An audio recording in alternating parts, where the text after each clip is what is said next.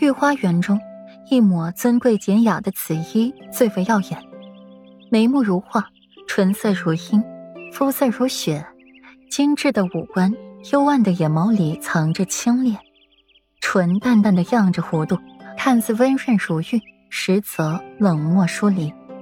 一袭金贵紫衣，更为其添了几分贵气在里面，金傲凛然，高贵典雅。裴世子的风姿，普天之下六哥还真是寻不到第二人可以与之比较。霍成的声音淡淡的响起在耳边，语气多有调侃之意。九公主姗姗来迟，一来便瞧见了裴玉。与往日不同，她呵护着的世子妃不在身边。后来询问过人才得知，顾阮身体抱恙，没有入宫。至于身体如何抱恙，那也只有裴玉和顾然才能知道了。今日裴玉身边只是跟了一个甩不掉的唐河，缠得裴玉脑仁疼。后来不知道裴玉说了什么，唐河一脸委屈的就跑开了，嚷嚷着要出宫。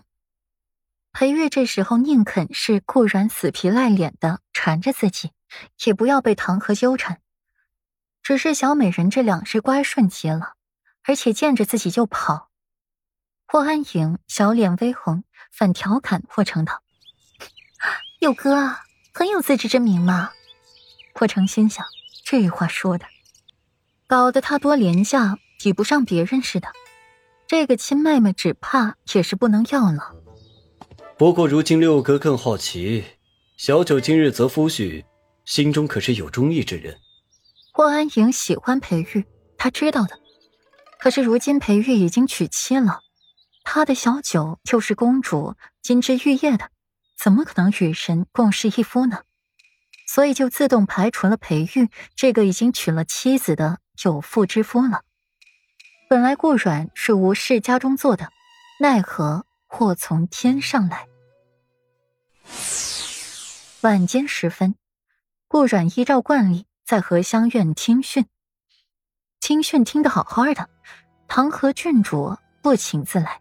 一上来，顾阮这两日脑袋晕乎乎的不在状态，还没有反应呢，唐河郡主就一巴掌给顾阮招呼上来，啪的一声，响声之大，顾阮脚下不稳，一下摔在了桌子上，肚子狠狠的磕在了桌角，一时间腹部绞痛不已，脸上也是火辣辣的疼，感觉脸都肿起了一边，右脸上出现了一个清晰的掌印。